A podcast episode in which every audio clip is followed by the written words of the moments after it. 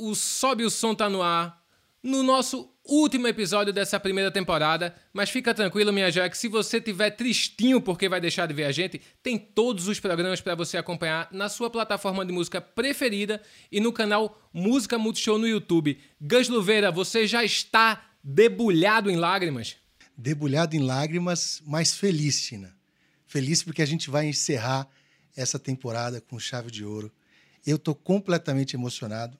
A gente vai trazer um cara aqui que ele não sabe, mas eu já sou amigo dele, entendeu? Já sou amigo de anos dele. Porque eu conheço tudo dele, sou imerso na vida dele, estou imerso no livro dele, que é um livro fascinante que conta a biografia dele.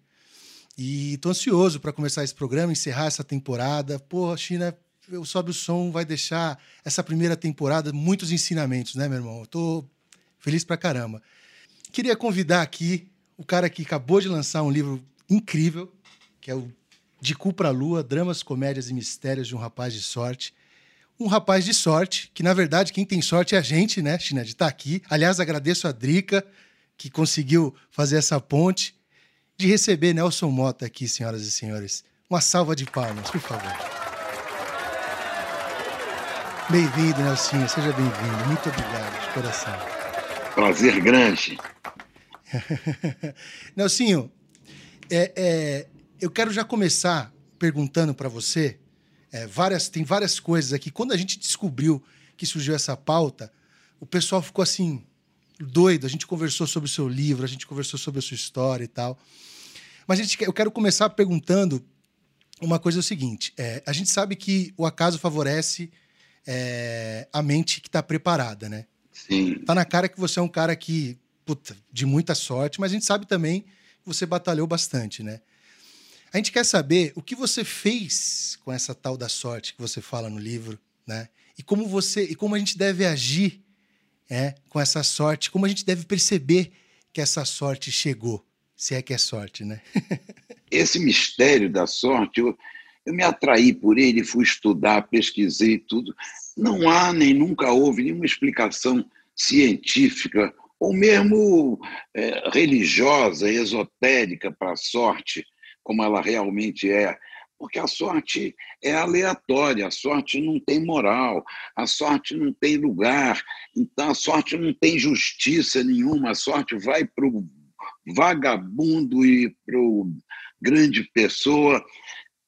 Então, é, eu, o ponto de partida do meu livro foi esses mistérios da sorte, assim, porque uns têm e outros não têm. E aí cheguei até uma espécie de uma que eu chamei de ética da sorte, que como você recebe, todo mundo que recebe uma sorte é de graça. Ninguém faz nada para receber aquela sorte. Ganhou de graça. Então, eu acho que a, a obrigação ética é o que que você vai, que uso você vai fazer daquela sorte que você recebeu e não fez nada para para recebê-la. Então essa é uma ética. Você pode dar uma sorte quanto bandido, vagabundo é, tem uma sorte e consegue fazer um assalto de banco ou matar uma pessoa que ele quer, né? Então essa ética da sorte é uma coisa que sempre norteou a minha vida, porque meu pai sempre dizia: a abertura do livro é essa, quem recebeu mais tem que dar mais. Era isso lá na minha casa, a propósito de qualquer coisa com minhas irmãs, tudo, e que eu sempre achei que fazia todo sentido, pô. porque a inteligência, a beleza, Ninguém fez porra nenhuma para merecer isso. A pessoa nasceu bonita, ou nasceu inteligente, aí esse orgulho, não fez nada por isso. Interessa o que você vai fazer com aquele dom, com aquela inteligência, ou com aquela beleza, ou, ou com aquela capacidade de, de seduzir, você pode usar tudo para o bem ou para o mal. Essa, e a gente está no meio de profundo mistério, porque ninguém pode se preparar para a sorte, ninguém pode, pode pedir sorte, ninguém pode manipular a sorte. Então, resta-nos o que fazer com a sorte. Só que a sorte, a sorte é enganosa também. Às vezes, uma coisa que parece, oba, que sorte, meu, é uma revela-se uma cilada. E outras vezes, quando quando você queria, queria um porra, não consegui. Que sorte, foi uma maior cilada, o avião caiu, né? Então, isso é, é fascinante, eu acho, essa, essa porra louquice da, da sorte, né, de certa forma, comandando o mundo também. Que ao mesmo tempo não dá para contar com ela, né? Ninguém pode contar com ela, desde o rei, da rainha da Inglaterra, ao último mendigo da Cracolândia, ninguém pode é, contar com a sorte. Então, esse mistério é fascinante. E eu, eu como, como fui uma pessoa de. dei bastante sorte na minha vida, sempre. É, meu pai me falou isso, meus tios brincam, pô, Nelsinho tem o cu para a lua. Dava sorte. Bom, nunca ganhei um, um bilhete de loteria, um jogo do bicho, em nada. Só ganhei de. Minha, meu karma é ganhar dinheiro trabalhando. Nunca, não ganhei nem rifa de colégio, nada. Então, essa sorte eu não tive. Isso é sorte menor, né? Você vê até essa quando eu estava estudando essas coisas da sorte, são é, pelo menos dois vencedores de que ganharam a, a loteria esportiva, um ganhou, outro ganhou é, uma outra loteria grande, acabaram assassinados os dois. Né? Aquilo foi, aquela sorte foi a morte para eles, porque ele casou com uma mulher, a mulher é, de um amante, mataram ele, pra, pra, despertou a cobiça das pessoas. Então, a sorte é enganosa. E a sorte é traiçoeira também. Você tem que estar tá lendo, lendo os sinais. E, então, eu, eu tive muita sorte na vida. Algumas vezes, isso eu conto tudo no livro, às vezes tive essa falsa sorte, né? E, então, esse é o fio condutor da história desse personagem, que sou eu. Por que eu resolvi contar? Que você escreveu na terceira pessoa, né? É, é a história do Nelsinho. É como todo mundo me chama, todo mundo me conhece assim, há, há 76 anos, né? E eu resolvi contar a história do Nelsinho, porque quando eu, eu comecei a, a ideia da história da sorte na vida de uma pessoa, é, eu, eu achei que, quando eu olhei aquele Nelson, comecei a lembrar aquele Nelsinho de cinco anos de idade, de seis anos de idade, não sou eu mais, não sou eu mais, já virei outra coisa, né? outra, quase outra, praticamente outra pessoa. E assim, na adolescência, né? eu falei, não, isso não, não eu, isso vai me dar, se eu escrever a terceira pessoa, eu vou ter um distanciamento, contar a história de quase um estranho para mim ali, aquele garoto, o Nelsinho. Aí, aí soltei tudo, porque sendo sobre o Nelsinho, eu, eu posso criticar, eu posso sacanear ele, seria várias faço piadas com ele, posso até elogiar ele em alguns momentos e tudo, mas eu achei que era um personagem muito interessante, que deu sorte e usou muito bem a sua sorte e trabalhou como um condenado. Né? Isso todo mundo sabe. Eu fui um, sempre fui um trabalhador. É, eu trabalho também eu, o trabalho acabou se transformando no meu hobby, porque eu amo tanto as coisas que eu faço, que é o que me dá mais prazer. Porque o hobby de tocar, você desencanou logo cedo, né? Nelson? Desencanei cedo e tive uma recaída ali aos 40, voltei a tocar, mas, mas durou pouco. É, porque o cara teve aula com os mestres. Foi mesmo. É, coitados MPB, dos mestres, coitados dos mestres. Os mestres não tiveram tanta sorte. É, aí tem também. É, eu não. eu estudava, tive grandes mestres, tudo, me esforçava loucamente, mas eu fui descobrindo que eu não tinha o dom musical. Né? É, que os meus amigos ali da época era o, o Marcos Vale, o Edu Lobo, nós éramos todos moleques de 18, 19, ninguém tinha música sequer. É, o Toquinho, Chico Buarque, ninguém tinha. Então, a turma que fomos crescendo ali, Doni Caymmi, principalmente, porque eu olhava aqueles caras ali eu falava, eu não, nunca vou tocar tão bem que, quanto o Toquinho, o Edu, o Marcos, a facilidade que eles tinham, o ouvido de tirar as músicas, o, o swing, isso tudo eu conseguia fazer, mas era a custa de esforço, não de, de estudar e tudo. Isso eu não vou, não adianta. Isso daí eu não vou longe. Esse foi um momento importante da minha vida. Foi aí que eu virei letrista de músico, porque eu aceitei uma limitação que eu tinha, esse dom da música eu não tinha. Eu tinha outros, até tinha talvez o da palavra, da poesia, mas esse da coisa musical, do instrumentista, eu não tinha paciência. Né? É, por isso que eu adoro música instrumental também. é, e tenho tanta admiração por músicos. Né?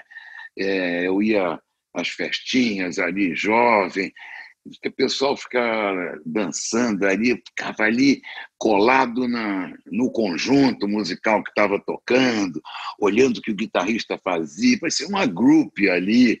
É, durante muitos anos é, eu vivi essa fascinação é, pelos instrumentos, por tudo, mas essa forma de fazer letra de música foi, foi uma maneira de eu continu, continuar ligado à música é, sem fazer música, sem ser músico. Vou te falar que a gente agradece muito as suas escolhas, viu? Escolheu muito bem. Ô Nelsinho, esse personagem do livro é, me dá a impressão que ele está num eterno tabuleiro de banco imobiliário, só que ele não pode. Todas as casas que ele cai é a casa de sorte e revés. Obviamente, ele teve bastante sorte caindo nessas cartas, mas também teve revés, né? Sim, muitos muitos reveses. É, eu tive é, uma peça de um primeiro musical de teatro que eu escrevi em 76. Eu tinha 32 anos. Eu era casado com a Marília Pera, nós é, tivemos uma filha, e aí, durante a gravidez, eu e o Guto Graçamelo, que é primo da Marília, ficamos o tempo todo fazendo músicas ali. Tive a ideia de fazer um musical de teatro, a Marília se entusiasmou, e era uma coisa super sofisticada, chamava-se feiticeira. Era uma coisa é, espiritualizada, era só com texto de escritores latino-americanos, tinha textos do Cortázar, texto do Mário Vargas Llosa, né, poemas do Otávio Paz. Era, era muito. A gente estava nesse clima, tinha nascido uma filha, estava naquela. naquele, só com música de criança, tinha. Então formou aquele musical, que era muito bonito. Agora, isso foi é, em 70, não me lembro que época, mas foi é, na época, coincidiu com o pior momento da ditadura ali, e um momento de virada da ditadura também, que foi a morte do Vladimir Herzog.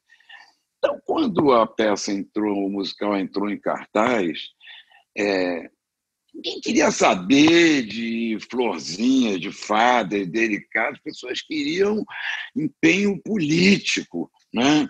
É, coisas mais fortes aquilo ficou meio uma coisa familiar, uma coisa para amigos. E foi pouquíssima gente, foi um grande fracasso comercial, praticamente fali. E para Marília, que era uma estrela, né, acostumada a teatros lotados, enormes, Imagina aquela mulher fazer show para 50 pessoas numa sala de 400. Isso chegou a, até abalou o casamento. Entendeu? Foi uma foi uma porrada ali e ninguém estava nem preparado. A gente achava que seria um sucesso, todo mundo ia gostar daquele clima feliz e tudo. Então, esse foi um, um dos. Outro grande fracasso, é, bom, depois eu. Aí o que eu aprendi nessa. O que eu aprendi nesse desastre da feiticeira foi meu primeiro musical de teatro. Aí eu senti aquilo, eu, eu, eu fui à forra em 2009, 10, com o musical do Tim Maia, que ficou, foi um puta sucesso, ficou três anos em cartaz, né? Então é, as coisas têm ligação, é, é serviu para alguma coisa esse esse fracasso. Outro fracasso histórico para mim, esse virou peça de teatro até de grande sucesso também, é o do Dancing Days, porque eu fiz o Festival de Saquarema em 76, Som, Sol e Surf, Itali, é, Raul, um caos, foi, ninguém pagou entrada, palco desabou, teve tudo que você pode imaginar. Deu, pô, a cidade, imagina, juntou um surf e rock, a cidade não, no primeiro dia acabou a água mineral já. Então. Tem carnaval de Olinda quase, né? ah, foi. Uma coisa. Mas ali, o festival em si, ele foi um desastre empresarial, né? mas, mas ele foi um sucesso, que as pessoas, que as pessoas lembraram anos. E ele teve boa cobertura de televisão, de jornal, é, daquele esforço, porque ninguém fazia.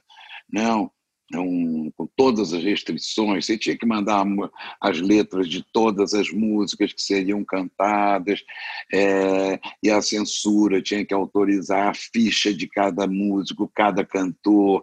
Olha, tinha que amar muito rock and roll para entrar nessa. Imagina a censura olhando as letras da Rita Lee dessa época, China. Imagina, aí é, pô, letras de, de, do Raul, né, barbaridades.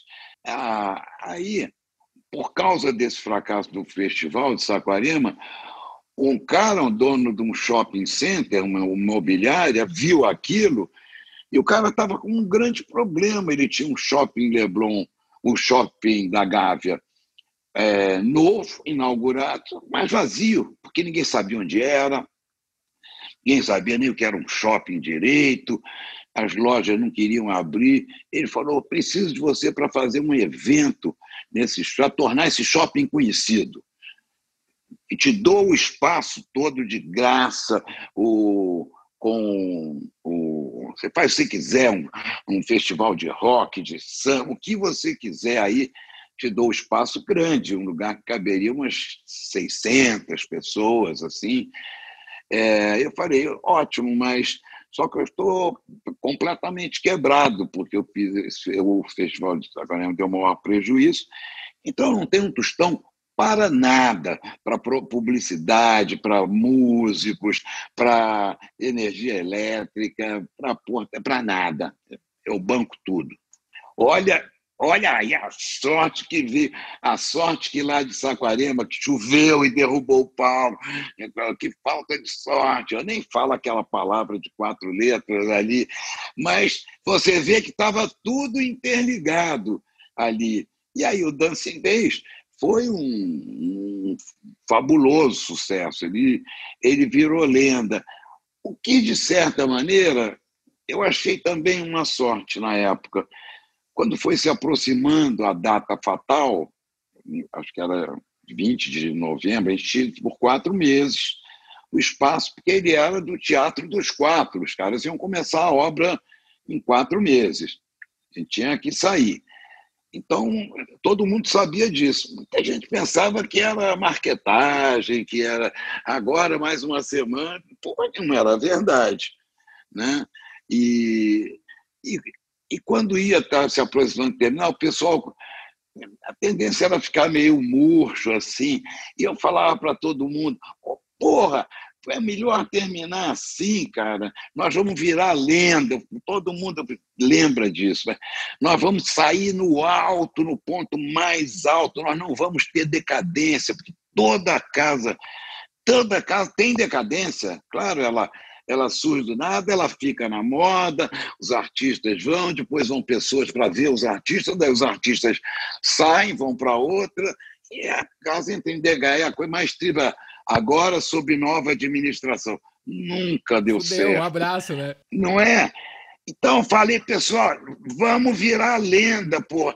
E eu não fiquei triste um segundo ali. Tem uma frase que eu uso muito pro revés que eu tomo na vida, que é eu só me fodo para melhor. E ouvindo essas suas histórias, é exatamente isso que aconteceu com você. Só se fudeu para melhor, porra. Claro, porque se você faz, você tem que pelo menos aprender alguma coisa com, a, com aquela trolha, né? É, porque aprender, aprender com sucesso é muito mais difícil, né, cara? Eu diria que no sucesso, você não aprende nada no sucesso, acho. Você só desfruta o sucesso, que é bom, você fica A mais. vaidade, né? A vaidade. Também você fica mais, mais frouxo, mais folgado, descansa um pouco, é um perigo ali. Acho que o, o sucesso é perigosíssimo.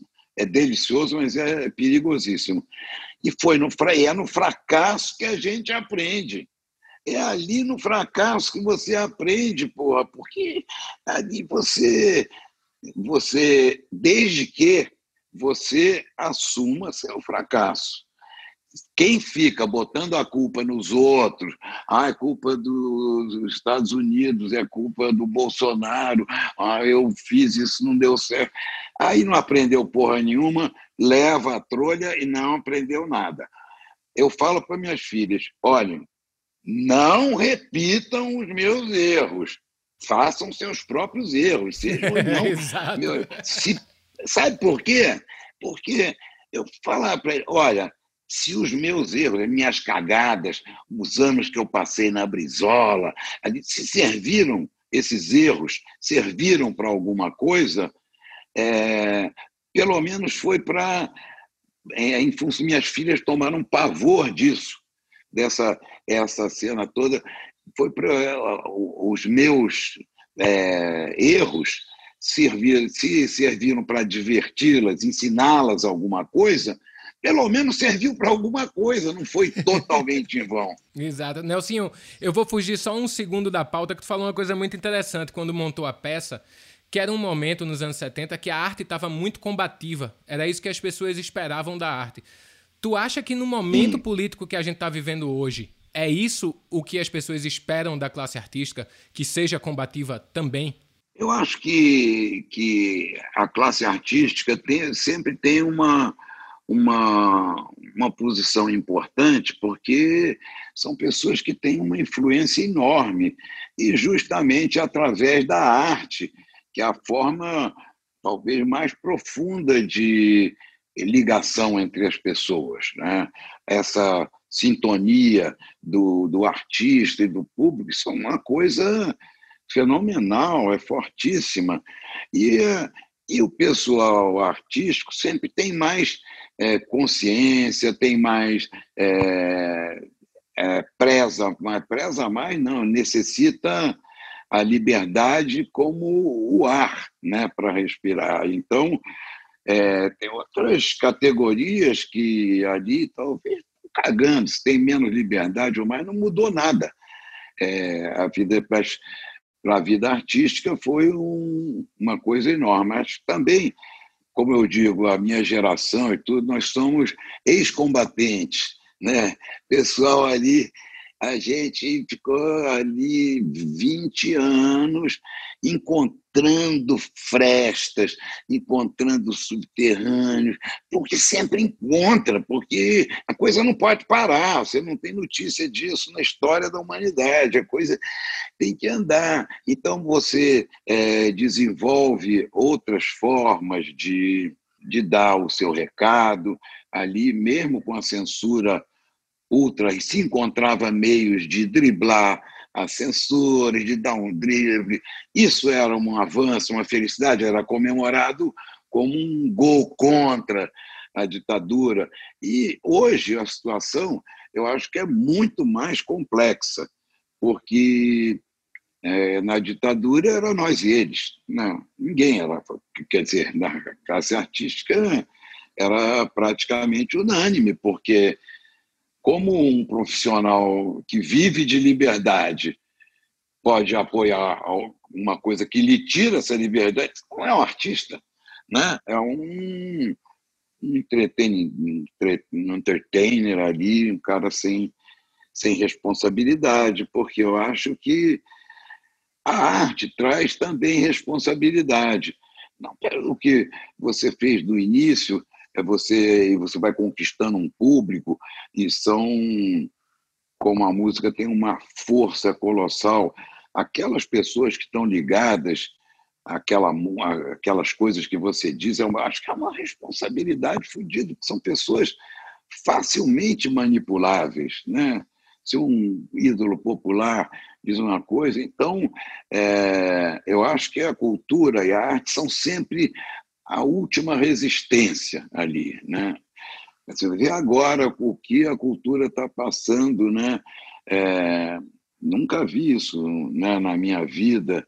Também nunca vi uma coisa tão escrota no Brasil, tanta cafajestice. Os generais da ditadura eram muito mais educados que o Bolsonaro, eram muito mais inteligentes que o Bolsonaro. Eram homens que estudaram a vida inteira, fizeram várias universidades.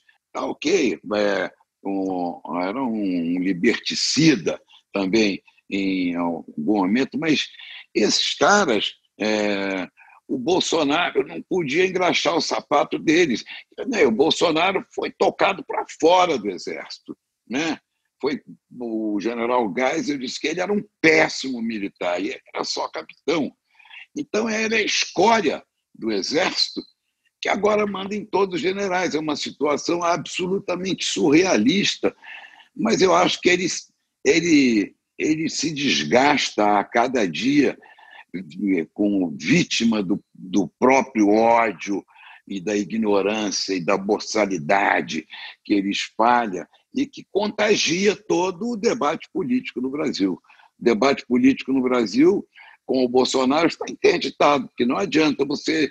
Imagina se você, você pode ter um debate é, civilizado com um bolsonarista, um cara honesto, é, é, informado, inteligente. É possível? Não, é muito é difícil. É verdade. É muito louco. A gente está vivendo o realismo fantástico, né? Que na literatura colombiana sempre teve presente e a gente está sentindo na pele ele, né? Ah, é. Eu vi uma história muito interessante agora, que é uma situação similar, né, nos Estados Unidos, só que o, o Trump dá de mil no Bolsonaro, né? O Trump é, é o falso burro, ele é formado em economia, ele, tudo ele odeia, ele, ele é pilantra, ele é escroto, isso tudo, mas é burro nada, e habilíssimo ali. Então, você fica besta de ver que, tudo bem, o Joe Biden ganhou, mas tem 70 milhões de americanos que amam o Trump. Isso é, é mais, mais impressionante do que o Joe, tão impressionante quanto o Joe Biden ter tido 76 milhões de votos, não é? E eu vi uma coisa muito legal. Ah, tem uma cronista, uma colunista do New York Times há muitos anos, da página de opinião é, Dowd, é, Maureen Dowd, ela é sensacional. E ela é totalmente é democrata, libertária, feminista. Assim. No dia seguinte da vitória do Trump, ela cedeu a coluna dela para o irmão dela, que é trumpista. E foi muito interessante, porque o cara é, não era um boçal, muito pelo contrário. As coisas certas que o Trump fez, os sacodes que levou ali, as farsas dele. Então, para mim, isso foi o máximo do espírito democrático ali. Pô, ela deu o espaço dela, o irmão, é, e, e achei que foi sensacional. Aqui seria impossível isso, entendeu? Se eu tenho assim, é, eu dar o espaço da, da minha coluna de jornal O Globo para um, um cara defender o Crivella. É impossível isso. Né? Ou, ou pior, de uma irmã minha, ou da minha mulher, defender o Crivella. Agora, Nelsinho, você falou de diversidade e tal. Você foi um cara que tratou com, cara, os maiores nomes da música, né? É, você conseguiu e você lida com várias pessoas diferentes num campo tão complexo, egocêntrico e difícil, né? Que a gente sabe que é difícil por vários motivos, né? É, me fala uma coisa, é, que, que, a que se deve a isso? Assim, tem um toque especial para lidar com as estrelas e tudo mais? Você consegue descrever como é que a gente, como é que é, como é que era trabalhar e é trabalhar com essas pessoas do calibre da Elis Regina, do Tim Maia, do Lulu, enfim? Eu quero só completar a pergunta com uma curiosidade muito pessoal, que eu sou muito fã desse disco. Como é que foi convencer a Pimentinha a gravar um repertório todo novo e propiciar aquele duelo, porque não é um dueto, aquilo é um duelo entre ela e Tim Maia no disco. Tim Maia. Olha, eu aprendi muito. É, sete anos de casamento com a Marília Pera, eu aprendi que era um, uma, uma atriz absurda, de, totalmente fora de qualquer curva, né? E, e eu aprendi uma pessoa de um temperamento artístico fortíssimo e cheia de manias, de, fra, de fragilidade. Eu aprendi muito sobre o artista, como, como ele, ele reage, o que, que ele espera, hein? E como ele vê o mundo ali. É, e tudo então aprendi. E depois, quando eu, como eu fui, é, a Elis me chamou para produzir o disco dela, ela estava, eu era produtor da Philips, e, e aí ele estava numa situação esquisita, porque era o tropicalismo, é, já tinha tido o AI-5, é, o, o Caetano e o Gil estavam exilados, outras pessoas estavam nos Estados Unidos.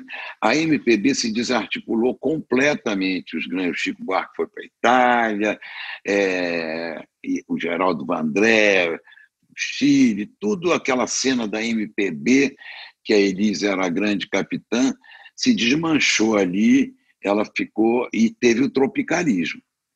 Aí que ela combateu no início assim como ela combateu a Jovem Guarda no início. É, ela tinha essa coisa radical nela. Que pode se refletir no, pode se refletir num certo medo também? Apenas um medo de perder o espaço que ela, que ela já tinha? É, isso, sim, certamente. Sobretudo o medo de ficar antiga, né? Ela envelhecer. E então eu pensei várias coisas como tratar esse assunto. Pô, é, porra, é, você, 26 anos produzia Elis Regina, que era o maior, é, a maior cantora do Brasil, a mais popular, aquilo num momento difícil. Ela sabia que ela queria, ela tinha que mudar, ela tinha que se abrir mais para as coisas e ela me achava um cara mais ligado, que eu gostava de rock, de outras coisas também, é, de Motown.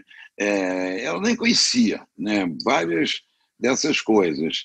Ela só ouvia, acho que ela só ouvia jazz, né? a partir de uma certa. E, e fitas e fitas incontáveis que estava sempre procurando músicas né? de novos compositores. Eu conhecendo ela, como se conheceu um pouco, eu falei, eu jamais, jamais vou conseguir convencê-la de uma coisa que ela não quiser, será inútil. É, então fui desenvolvendo, sabe aqueles caras que que os expedicionários que vão lá na Amazônia e deixam os presentes para os índios, daí saem de noite. Ela assim, com ela foi aos poucos assim, eu mostrei James Taylor, Carole King, eu nunca tinha ouvido, não conhecia, Elton John, ali para ela, rock, né? mas ela, ela era musical pra cacete, né? E então, assim foi, eu fui mostrando músicas para ela, quando havia alguma dúvida, assim, no sentido, né? Ah, adoro essa música, quero gravar essa música. Eu falei, ó, oh, tudo bem, mas pode ser que a música não te adore. Aí todo mundo ria, e, e eu falo, mas o disco é seu, você grava o que você quiser. Porque eu, sinceramente, eu me coloquei a serviço dela, que é assim que eu acho que devia ser o meu papel. Sabe, um samurai. Eu falei, estou aqui para defender você da imprensa, da própria gravadora, do empresário, do cacete a quatro e, sobretudo, defender você de você mesma, para não deixar você fazer loucuras, besteiras, coisas precipitadas. E foi assim que eu me entreguei ao disco. E qualquer dúvida, eu sei, ah, o disco é seu. Nunca ela assume, ah, é o meu disco, eu vou. Não. Então ela foi aos poucos aquilo, Roberto Carlos, é um absurdo, né? né abriu uma coisa, a gravação dela das curvas da Estrada de Santos, acho que foi no segundo, já nem sei mais, mas teve o Se Você Pensa, ela mesmo é, quis, ela ficou mordida com o sucesso da Gal, né? É, e quis porque quis gravar o Cinema Olímpico, que a Gal tinha acabado de gravar. E eu achava que era difícil superar aquela gravação. Não quero mais essas tardes mornais, normais. Não quero mais. Legal. Ela fez força, mas eu, eu achei que não deu muito certo.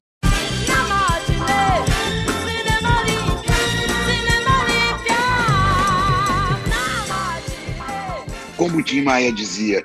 Tim Maia dizia alguma coisa, não era boa. falei, ô bicho, isso está meio 446. 446 é quase 5, não chega a 5, porra. Boa, Então, esse Cinema Olímpia da Elis foi meio 446.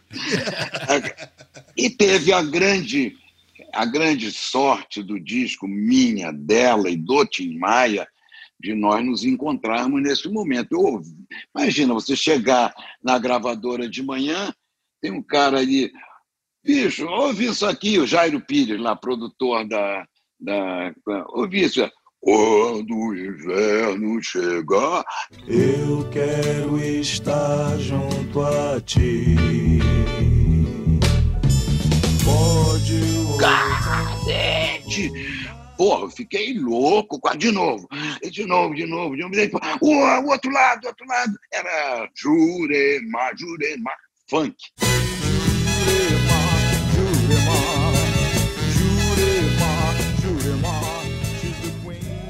Porra, fiquei louco aquilo, já liguei para ele, já peguei é, o, o, disco, mandei para ela. É, dia seguinte no estúdio, lá de tarde, Tim já gostei do Tim porque ele era simpático, ele era divertido, falava gíria, um mega tronco na mão. Ele, então, todo mundo já gostou ali. Chegou no estúdio, ele mostrou umas duas, três músicas, e mais ou menos, é meio 446. Ali duas, meio 446.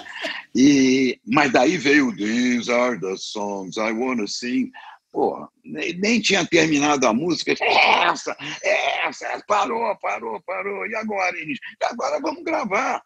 Porra, agora, vamos. Os músicos estavam no estúdio, Tim tocou o violão centro, passou a, a harmonia. O pessoal já tinha aprendido, era tudo Zé Roberto Bertrame. Sim, o Azimuth junto ali, né? Era o, a base era o Azimuth com o Toninho Orcas, guitarra. Era, os caras já sabiam é, tudo. E aí ela chamou o Tim para cantar com ela.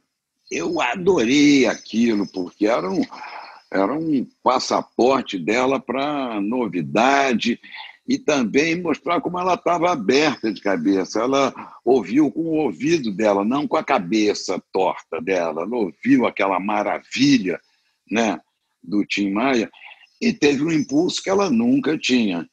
é, de dividir microfone. Ela já tinha feito isso no início com Jair Rodrigues e ficou traumatizada. Ela queria solo.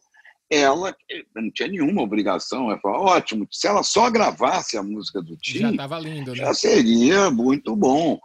E ela fez Camo ele para cantar. E foi assim, bicho. Passou, foi duas, três passadas e já valeu, já foi já foi, e aí ainda ficou, daí eles ficaram no final ainda lá no solo, aí que eu brinquei, né, do, do foi mais um duelo, porque quando no adlib final ali, pô, que fica né, 30 segundos, já é uma... Aí eu falei, deixa rodar a fita até o fim, não para essa porra. Obrigado por isso, Nelsinho.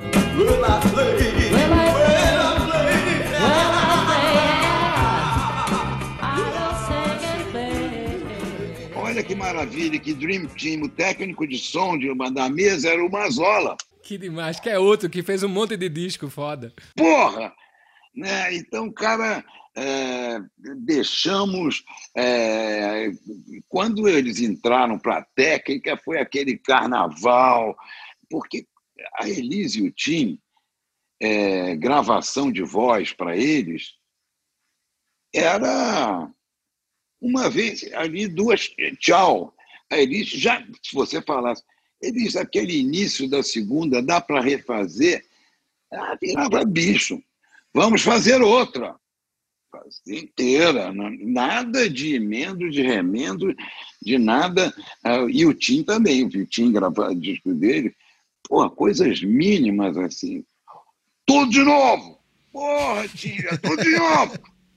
Então, por isso também que eles são quem são, né? E é... essa é a grande diferença da, da emoção que, que você percebe nesses discos, né? dessas décadas. Hoje, com essa facilidade de edição, de tudo, o, o sentimento vai se perdendo, né? Uma vez eu tava conversando com o Hildon, e aí eu disse, porra, Hildon, vocês cantavam de um jeito assim, o coração na boca. Ele fez, bicho, era ou fazer o melhor disco da vida ou tava fudido para pagar a conta. Então, realmente, a gente chegava para fazer o melhor possível. Ah, é, e e também essa, é, por mais perfeita que seja a técnica, né? se você tem um, um vocal é, todo emendadinho, na maior perfeição, como, como é, é fácil fazer, não é, é trabalhoso, mas é fácil, né? Gravado por né, compasso por compasso, esse conjunto não pode dar a mesma coisa que o cara que tá, começou aquela, música no início e que o cara sabe que vai ter aquela parte do que o cara cantar. E cheguei. Isso, valeu! Foda. Não pode, não pode ser. Eu não sei explicar tecnicamente isso, mas não pode ser a mesma coisa, né? Lógico. Tá Emocionalmente tá não pode ser. Ô, Nelson, fala uma coisa. Tu aparece como compositor no Festival da Canção.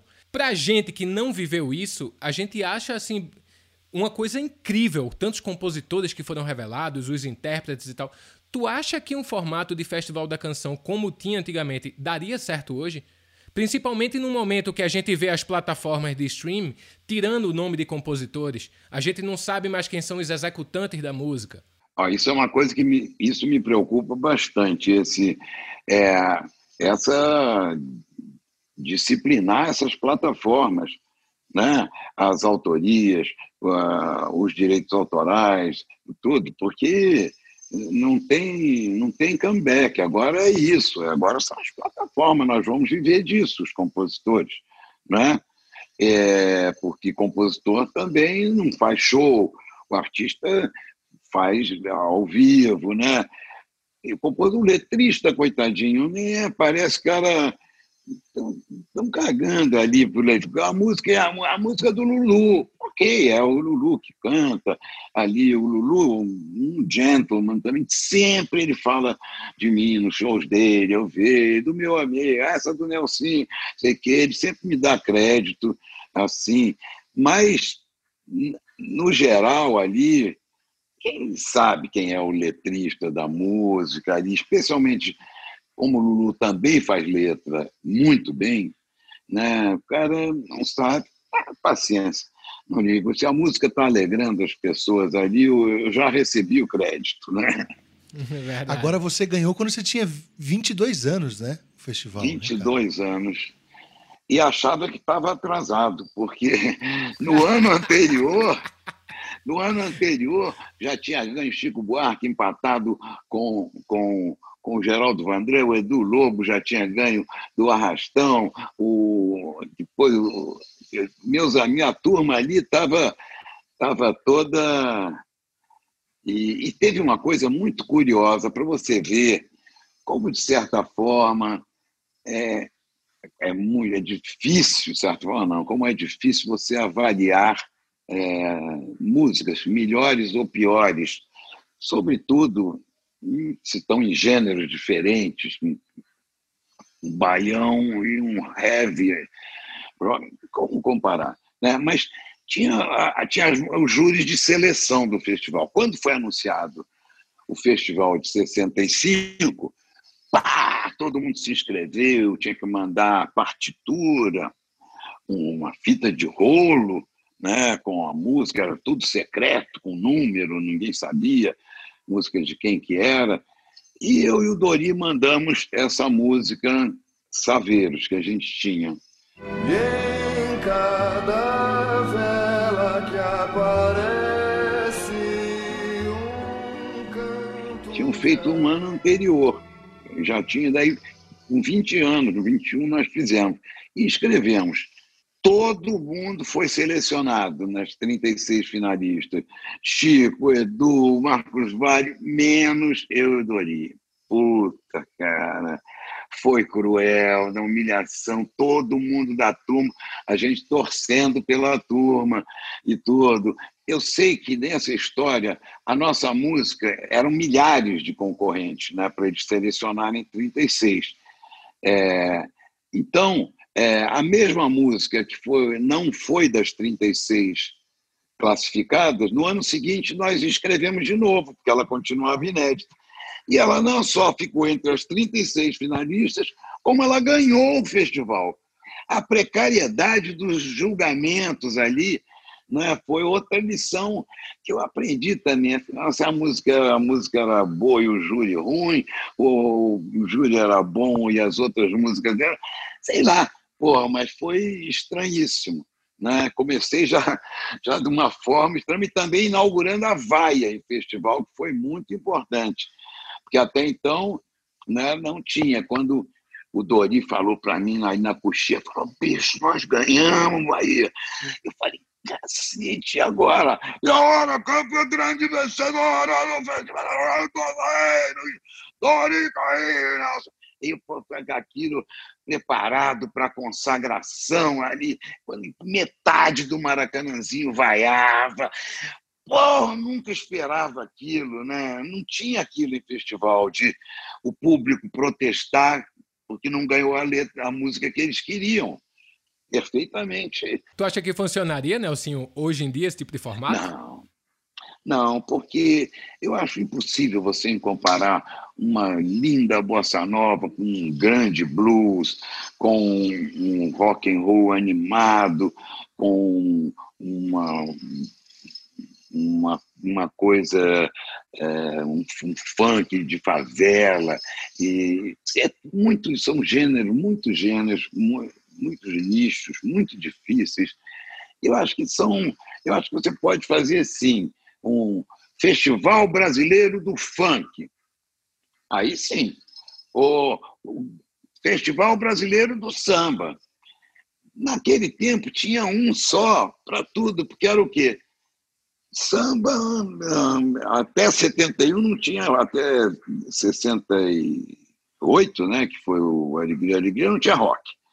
Né? Era só samba, bossa nova, baião, toada, canção, e acabou. Não tinha nada dos outros infinitos gêneros e subgêneros que, que, subiram, que surgiram depois, né?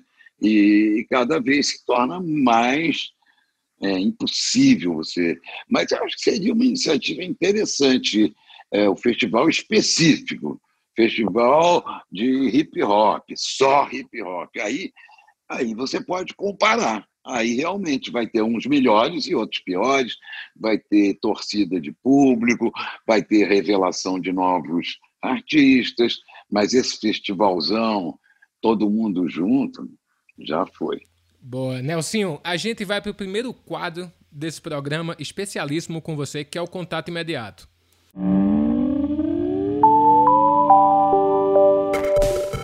No contato imediato, a equipe do Multishow, que é louca para participar desse programa, porque é o primeiro podcast do canal, fica mandando pergunta para nós toda hora, né? Quem te mandou a pergunta foi Cris Rubim, que é um produtor de lá excelente. Vê se tu consegue escutar aí o que ele mandou. Fala galera, aqui é o Cris Rubim da produção do Multishow. Tem uma pergunta aí para vocês. É, Nelson, seu nome sempre esteve relacionado aos grandes da música. Você acha que durante essa quarentena, né, durante essa pandemia, a gente ainda vai poder ver grandes nomes surgindo? Tem algum que você destaque no momento? Olha, é, a coisa mais nova que eu vi é, também, claro que são ligados a amigos meus, mas é uma qualidade artística espantosa. O Chiquinho Brown, o filho do Carlinhos Neto do Chico, eu ouvi as coisas do, do garoto, é, é fadíssima. É meio, num sentido, um, um Ed Mota, assim, num, nesse sentido é, mas ele eu fiquei muito impressionado. E fiquei muito impressionado com a netinha do Gil, que tem, sei lá, quanto, 10, 12 anos. Uma é maravilha aqui. É um né, assombro, cara? Flor de Maria. Vai me ver noutra cidade.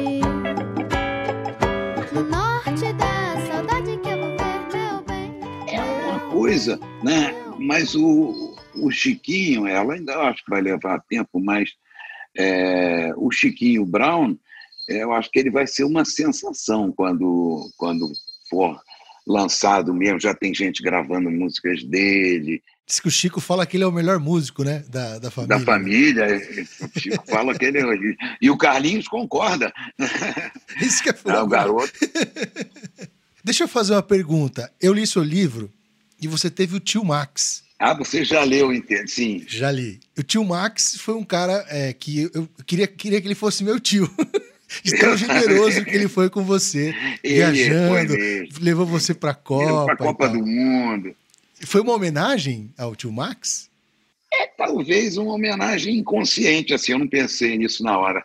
É, mas, na verdade, quem é, esse gato, é, ele, ele é, na verdade, tecnicamente, ele é da minha neta Antônia, que tinha uns, uns seis meses na época, e, e eu falei, Antônio, o vovô vai dar um gato para você. Minha filha, a, mãe, a Joana, tinha estava com um bebê novo em casa, tinha nascido a mané, nem pensar gato em casa aqui assim.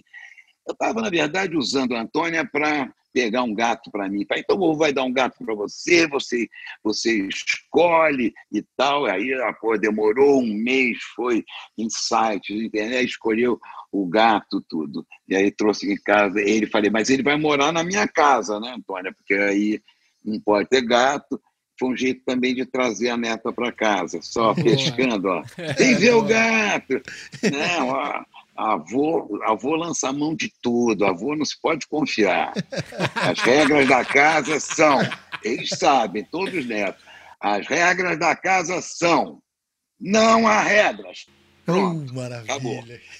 E, e, aí, e aí, Antônia, eu falei, como é que ele chama? Ela falou, chama Michael. Hum, eu achei meio duvidoso, né? Michael, Antônia. Tá bom, paciência.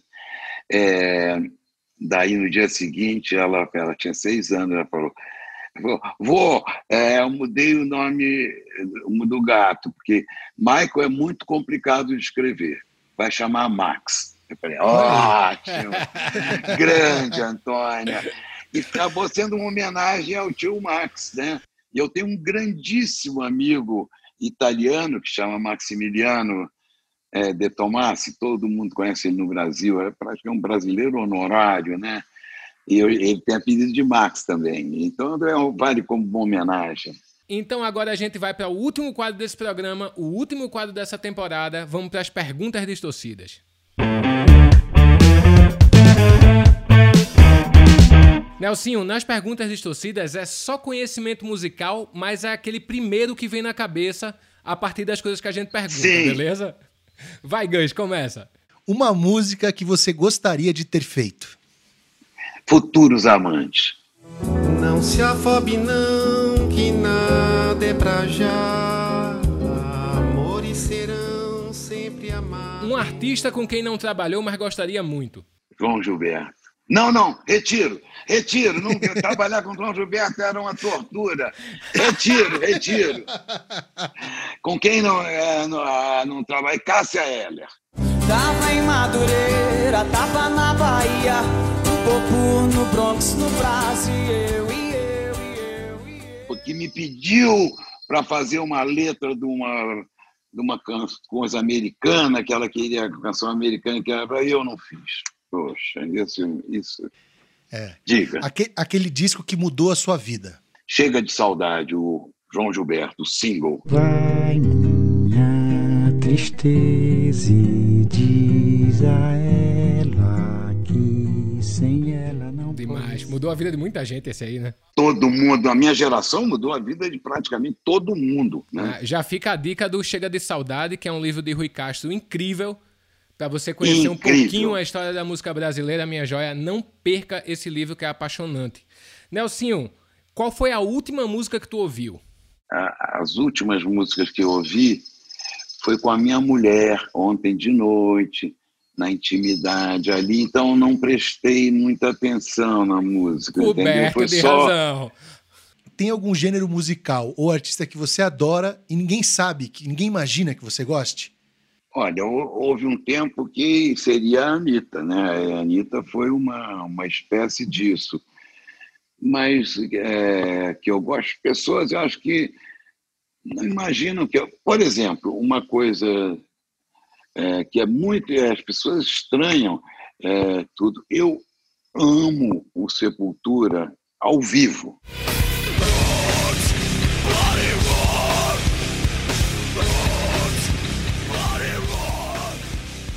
É uma é diferente. É incrível, aquilo é uma catarse. Não sou ouvinte do Sepultura, sei que é uma puta banda, oh, é bacana e tudo.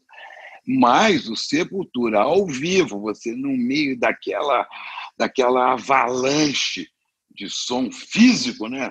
Ali batendo em você, isso ninguém imagina que eu, é, eu posso gostar da bossa nova ao Sepultura, né? Eu sempre me permiti isso. E houve um tempo que levava a porrada das pessoas do rock e das pessoas, ah, pô, esse cara é da MPB, e levar a porrada dos caras do samba, ah, esse cara é roqueiro.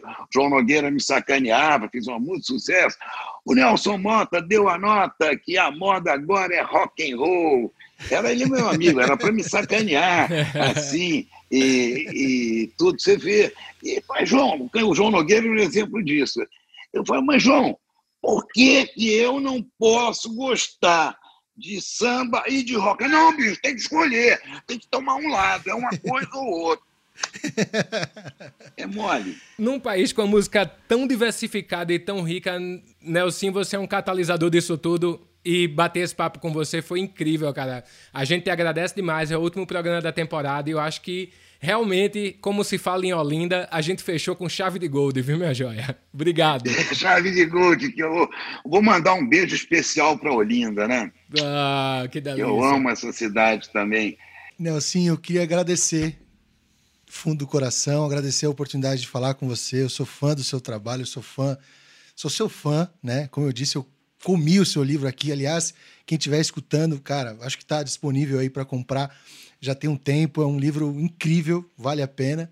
É, obrigado, você participando aqui com a gente, você involuntariamente está ajudando também um projeto chamado Fome de Música, que é um projeto que ajuda a acabar com a fome do país através da música, que foi uma união do Fome de Música com o. Multishow que criou esse, esse podcast que nos deixou Maravilha, maravilhosamente maravilha. bem. Obrigado, Nelsinho. Obrigado mesmo. Viu? Eu que agradeço a oportunidade, é, acompanho vocês, vamos para frente, tá? A coisa está melhorando, a coisa está melhorando, está começando a melhorar. Com a força das deusas, vamos sair nessa. E minha joia, a gente sai muito bem nessa primeira temporada do Sobe o Som. Agradeço a vocês toda a audiência. Não se esquece que todos os programas estão na plataforma de música preferida e também no canal Música Multishow no YouTube. Garloveira, meu amigo, chegou a hora de pegar a sunga e ir pra laje, porque ainda não podemos ir pra praia, mas tomar um solzinho no bumbum na, na laje a gente pode, minha joia. E chegou a hora de descansar. Um beijo, meu parceiro. Tamo juntão. Até a próxima, Beijão, se Deus quiser. Tchau, tchau. Valeu. Valeu. Pior porque eu não posso levantar, porque eu tô, porque eu tô de sunga.